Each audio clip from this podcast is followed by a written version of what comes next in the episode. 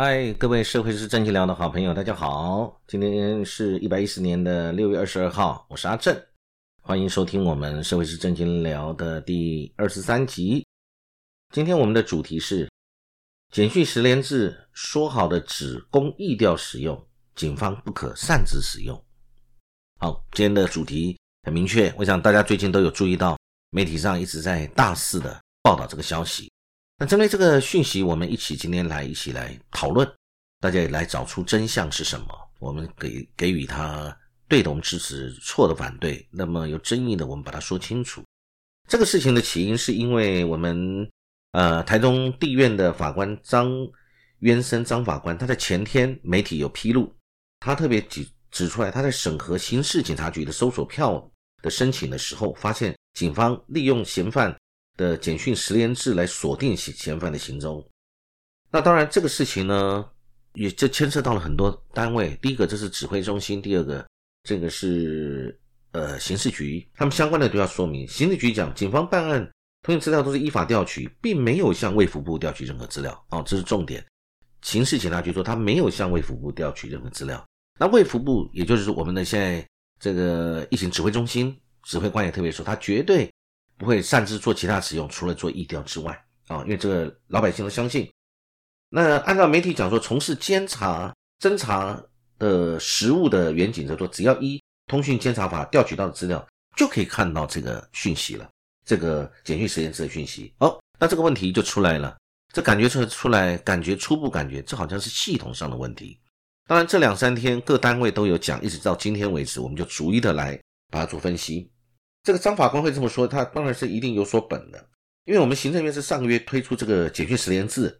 大家民众只要到进店家，你要扫 QR code，老百姓也配合，各店家也配合。简讯十连制，他扫这 QR code 以后，这个简讯会立刻发到一九二二，然后这个对于每一个人的这个讯息跟你的行踪，我们都政府要掌握。那当然，这个我们要往好的方面想，这个东西是为了大家要做一个疫情调查，以及万一爆发疫情的时候，我们要如何框列，这个是一个科学的方式。我觉得这个我们绝对不要对他有任何这错误的或者夸大的一个指责哦。但是他的确限缩了我们一些自由，这个是没有错。但是我们也要说，那但是民众在传出这一些每一则的这个十连制的这个简讯的时候。其实也是在揭露自己的位置、自己的隐私。你在什么地方，在什么地点，在什么时间？好，所以呢，这个东西是不是会牵涉到一个个人隐私，以及还有另外一个层面，就是个人隐私如何被安全的保全这个问题？那如果有哪一个单位擅自违法调阅，那当然他要负他相关的责任。但是如果没有的话，是怎么回事？是系统的问题，还是有人擅自调阅？那我们就得把它厘清了。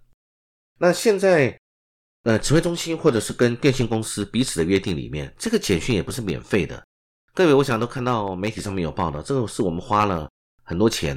我们有编预算，每一则简讯都要算钱的，都是我们老百姓的纳税钱啊，是由我们的政府预算里面去编列，编列给所有的电信公司，所以我们每一个每个人发的这个简讯也是要付费的。那当然，我们也要谈到，先讲这个事情是不是真的，好，那是发生的是怎么样，是不是无心之过？还是系统性的问题，这个我们撇开不谈。其实媒体上有讲到，先前网络有流传简讯实验智会侵害个人隐私，政府借机监控人民行踪。呃，这个网络上有这样讲的时候，中央疫情指挥中心就有指控，这是不实讯息，警告民众不可以转传跟散布，以免触法。那当然，我觉得如果是不实的讯息，我们是一定要谴责他，而且要禁止他。那政府要不许他在外面散播，免得造成人心的浮动跟老百姓的恐慌。那但是如果他真的有这样的疑虑在，那是不是我们立刻要检讨改进，让老百姓的疑虑可以降到最低，或者是解除？所以这一个这个说简讯实验室是不是有侵害个人隐私？那在这个事情上面，显然感觉到可能政府有疏漏的地方，不然怎么会发生原警可以调得到，而用来查案还申请相关的这个申请书呢？啊，所以我想这个问题是值得检讨的。这个疫情指挥中心。的指挥官表示，这个事情他呃在前天发生的时候，他说他要查证，那后来呢就继续给他予以查证。那今天我们也立刻要帮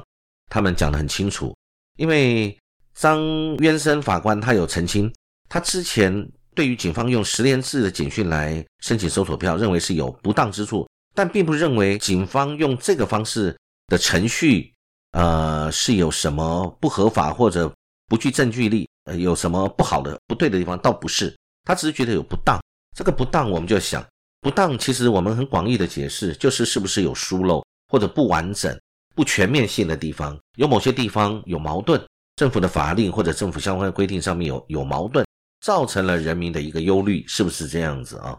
所以我想这个事情要把它讲清楚。所以你看，我们老百姓其实，在张法官这个讲法上，他也提到，他说民众传送简讯，全是因为，因为我们现在是三级防疫的这个警戒，然后但是老百姓有生活民生上的需求，同时为了要要购物啊什么，又害怕不配合的话，他会面临到了罚则啊或者处罚。所以他并不是完全出于他自己的自由意志，那所以这个简讯如果作为对他自身不利的话，对民众恐怕有失公平啊。这个法官站在他法官的见解上，那他也提出另外一个论点，那这一点我是这个论点我是也是很赞同的。也就是说，如果他说把行政院指挥中心、卫福部、刑事警察局都视为一个行政权之下的话，那已经宣示简讯仅能作为意调使用的，这个就是疫情指挥中心。那么他已经宣誓这只能这样做，那一旦你其他的部门把它挪作他用，那是不是自己对自己打脸？是不是政府跟人民之间的信赖原则？因为这个部门的承诺，另外一个部门没有办法去满足，或者违背或矛盾了，所以这个事情它的原因是这样。因为其实这个这个条例是很严谨的，就是我们新冠肺炎的特别条例的第七条规范，疫情指挥官为防治控制疫情需要的实施。必要之应变处置或措施，违者开罚。那所以，但这个法条是非常大，也有人讲说这个是一个霸王条款啊。媒体上说霸王条款，也感觉像是类似一个空头支票，它的权限非常的大，它超越了很多其他相关的法律。所以这个事情是不是呃，对于政府跟老百姓之间彼此之间的承诺有矛盾或违背的地方，那我们是要特别注意，因为地调很重要，疫情的管控非常重要。但是人权，我们也要在合理的比例原则之下，能够让它能够达到，这才是完整的。因为我们刚讲到这个，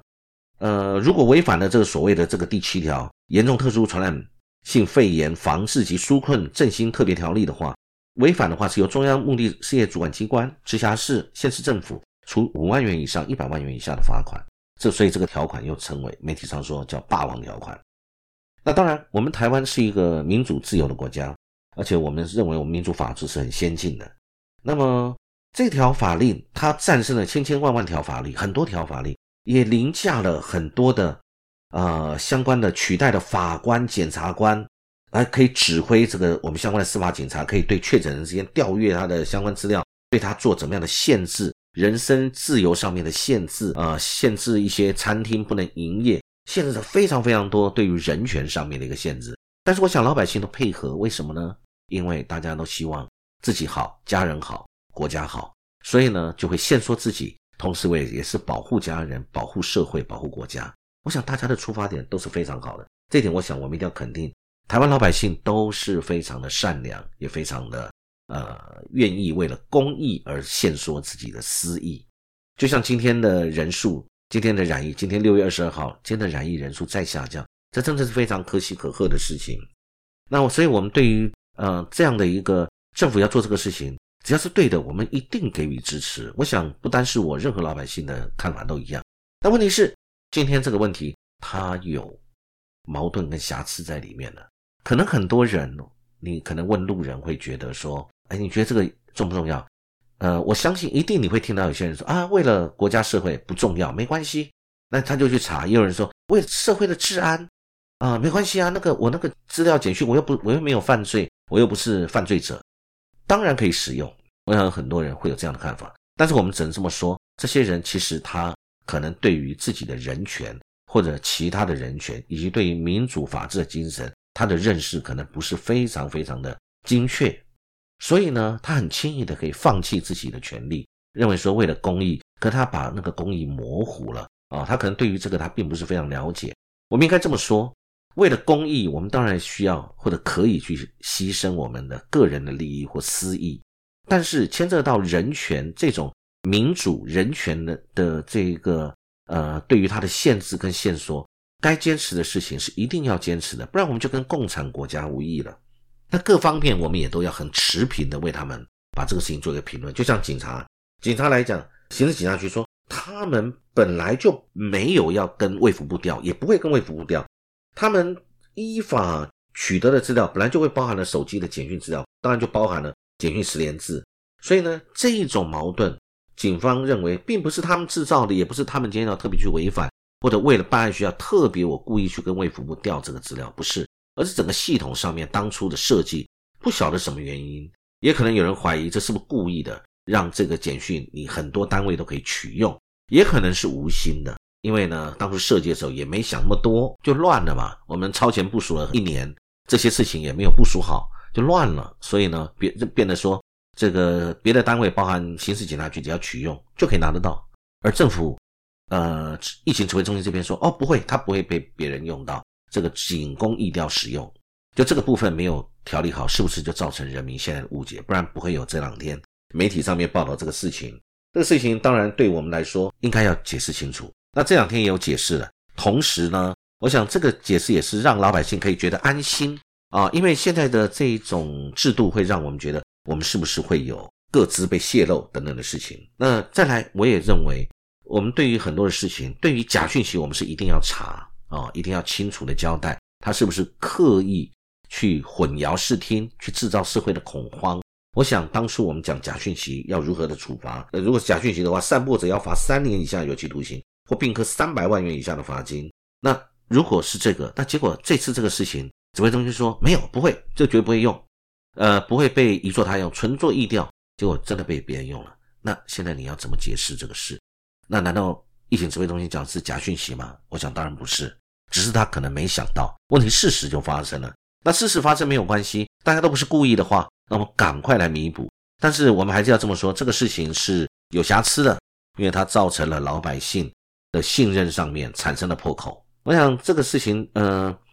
在这两天的一个过程当中，大家都理解了，就是，呃，今天我想疫情指挥中心也回应，他们有通令警政署，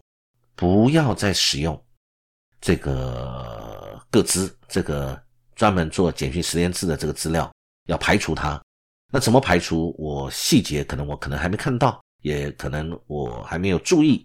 或者是疫情指挥中心并没有跟我们说明是怎么样的排除法。或者只是很单纯的请警察啊，刑事警察局或相关的警察单位自行排除，我不晓得怎么排除，是疫情指挥中心用系统性的方式让警方调取资料的时候是完全调取不到，还是说，哎，警察，请你们现在开始不要调取，我不知道是怎么样方式，那我们会再求证清楚。但这个点很重要，你是单纯的只要求相关其他的部门，包含刑事警察局，包含警察单位，哎，你们不要调取哦，还是你做了一个阻隔，让它没有被调取？那前面这一段的时间发生的，包含不管是之前小明的事情，或者我们所谓天网系统、电子围篱等等，其实当然它有一定有它的目的性，那都是有一个合理使用的一个原因。政府今天要去使用它，我们要这么说，对于这些事情呢，我们的看法就是，只要它合理、正当、合情，呃，对于公益是有帮助的，老百姓我们都应该要支持，而甚至绝对不容许有人恶意去。扭曲他的原意，或者是去打击政府的威信啊，这个我们一定要想办法，全民共同来制止这种事情。但是如果有瑕疵，呃，的确有这样的一个问题，那我们该怎么面对跟处理？这个是很重要的一个方式，而且这个事情还牵涉到政府的态度。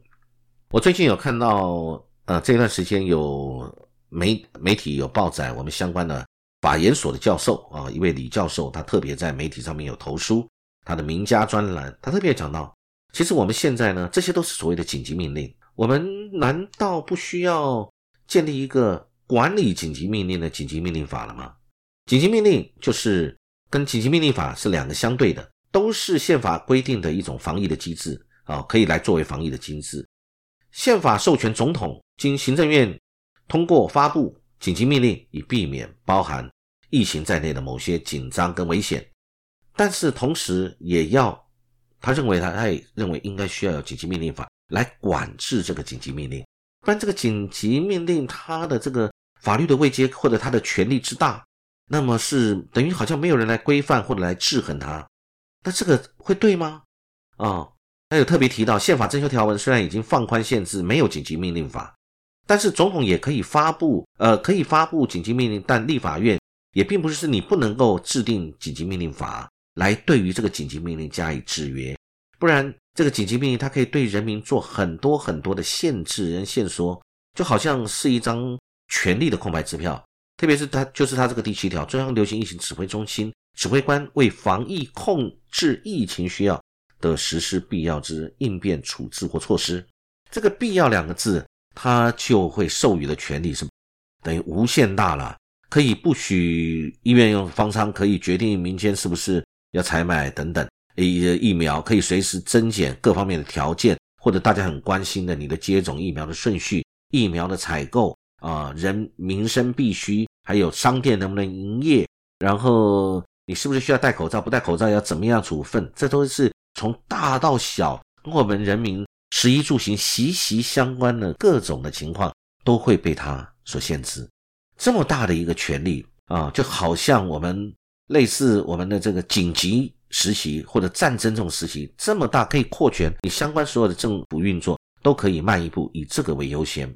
当然，老百姓我们都支持。为什么？因为为了疫情的控制，为了我们都认为这个是好事。只是都是人在做的事情，你没有法律做制约，会不会容易有偏差？我想从以前到现在，大家看的太多了啊，各种的单位，各种从以前到现在，当你没有一个制约的力量，今天在对他做限制的时候，他会不会扩权？会不会过分？会不会超过了他应有的这个权限，做了不应该做的事情？或者包含他出于他对于他的专业或者法律的不理解或者理解不足，他而作为过头或者不作为或者怠惰，相关的这些事情都有可能发生。所以呢，我们对于这种事情，我们要知道，他如果这个第七条的被授予这个权利，究竟范围到哪里？这个授权范围，因为这个授权我们可以说是我们老百姓授权给他，授权给政府，然后政府成立了这个呃疫情指挥中心，所以其实真正授权是来自于老百姓。那好，老百姓今天授权给你政府，那你政府现在授权开了这样的一个疫情指挥中心，它的权力非常的大。那到底授权的范围到哪里？受什么样的程序今天去控制？那如果没有控制，那是不是因为授权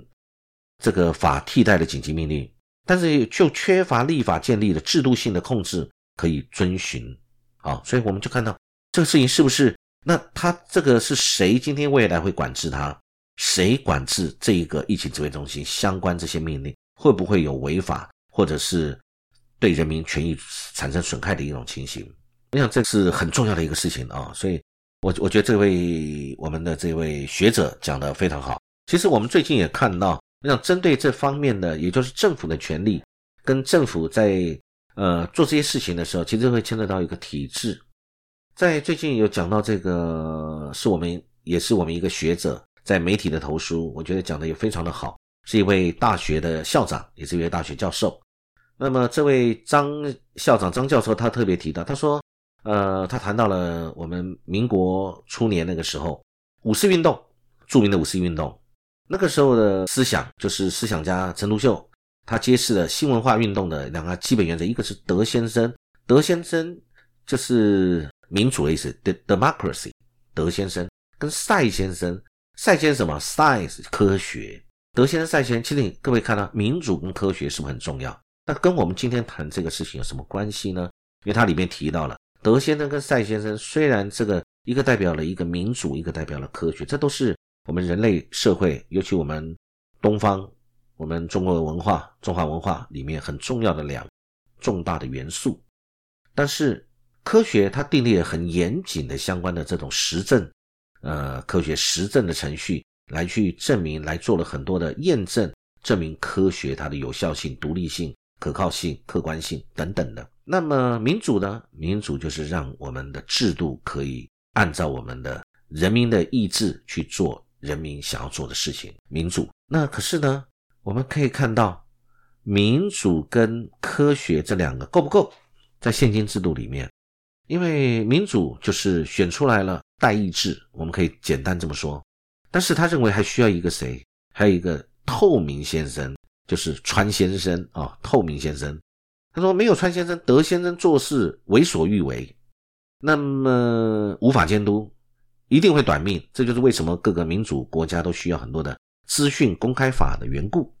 啊。他认为这个透明就是资讯公开，你资讯要公开，制度要公开，各方面你要公开，接受人民的检验。不管是就像我们最近有很多法案在立法院没有通过，那我们先不论它是不是蓝营还是绿营提出的。那有通过的是蓝营还是绿营？没有通过的是蓝营还是绿营？我们就讲，大家关心的是什么事情？呃，我们大家对于这个国产疫苗的 EUA 紧急授权的程序，大家是不是很关心？那是不是应该通过？那我们姑且不论它有没有通过，或者通过了没有，或者是没通过的原因是什么？有通过的原因是什么？是不是老百姓也希望能够现场了解？国外有很多，我看到报道有讲，国外的相关的这个医学的紧急授权或者相关的这。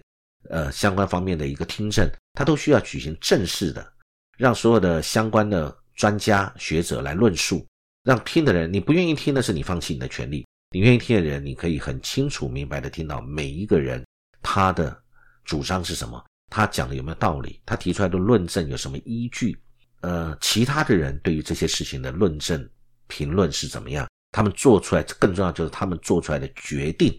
是怎么样的一个决定？因为这个决定代表了他的意志，跟代表了他对于这件事情他的看法。那包含了我们最近遇到很多事，比如说三加十一那时候的防疫会议是怎么定出来的？那会议记录没有？那与会人是谁？那时候会中讨论了些什么？那可能相关的人士有相关人士的顾虑